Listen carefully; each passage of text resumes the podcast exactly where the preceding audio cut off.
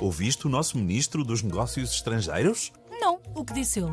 Que Portugal pode prender Putin? Portugal pode prender Putin? Hoje é dia 1 de abril? Não, 22 de março. Porquê? Pensei que fosse uma mentira. E porquê haveria de ser?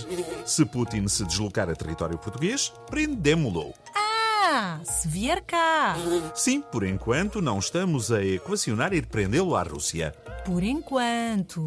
Já é o suficiente para lhe tremerem as pernas.